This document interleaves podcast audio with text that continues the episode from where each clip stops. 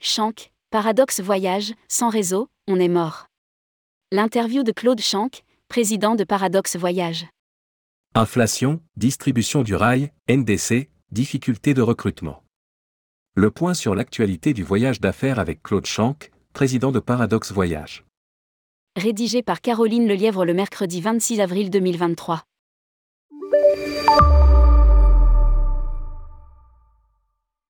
Tourmag.com Que représente Paradoxe Voyage? Claude Shank, mon agence est une société de services, dont la part de clientèle affaires est de 90%. Nous avons trois gros clients dans l'audiovisuel et des plus petits avec un volume compris entre 60 000 et 140 000 euros de déplacement par an. Notre équipe est composée de six collaborateurs pour Paradoxe Voyage. L'agence Blanc-Bleu compte trois personnes. Je fais également appel à trois personnes en freelance. En 2022, nous avons dépassé les chiffres de 2019. Tourmag.com Comment se porte votre activité? Claude Shank, le Covid a été la pire période que l'on ait connue. Depuis le début de l'année, le bilan n'est pas catastrophique compte tenu des grèves subies ces derniers mois. Je suis surpris de voir que l'inflation n'impacte pas l'activité.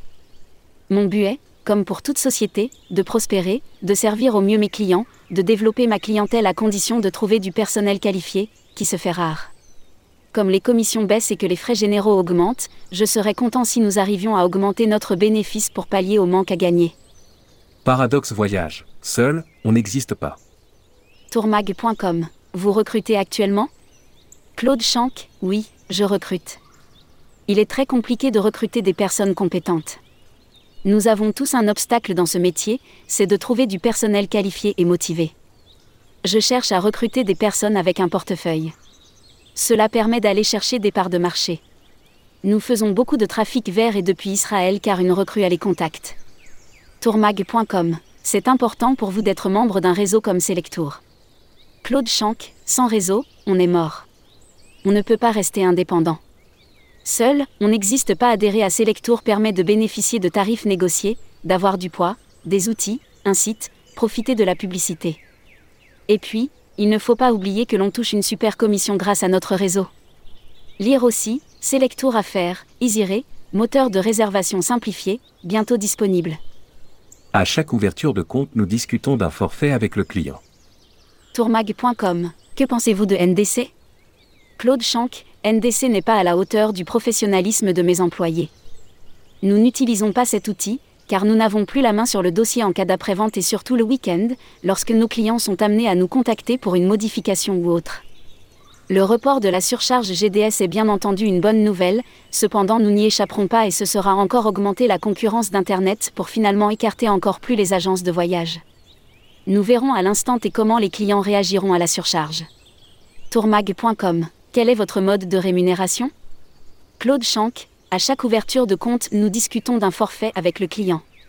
Nous appliquons en plus des frais d'émission et de service. Jusqu'à la commission zéro, j'avais de très bons employés, mais qui ne savaient pas gagner de l'argent. C'est aux agents de voyage de gagner de l'argent pour leur entreprise. Nous sommes ouverts à plusieurs modèles. L'abonnement est judicieux, mais très compliqué à mettre en place. Rien ne remplace le contact humain dans les affaires. Tourmag.com, quid de la RSE Influence-t-elle le déplacement professionnel? Claude Shank, quelques-uns de nos clients essaient de privilégier les voyages en train plutôt que les voyages en avion quand cela est possible. Beaucoup continuent de voyager, même si pendant la crise du Covid, de nombreuses sociétés ont pris d'autres dispositions, par exemple, privilégier les visioconférences, mais rien ne remplace le contact humain dans les affaires. Tourmag.com Que pensez-vous de la dernière convention SNCF qui prévoit une baisse du taux de commission et la distribution des Ouigo via les GDS Claude Shank, la SNCF appartient à l'État. Elle pense avoir le monopole et veut se passer des agences mais à long terme, avec l'ouverture à la concurrence, pénaliser les agences en baissant les commissions est un mauvais calcul. Avec toutes ces grèves, ça a été très pénible de travailler. Les employés font, annulent, recommencent. Ce n'est pas marrant. Publié par Caroline Lelièvre. Journaliste, tourmag.com.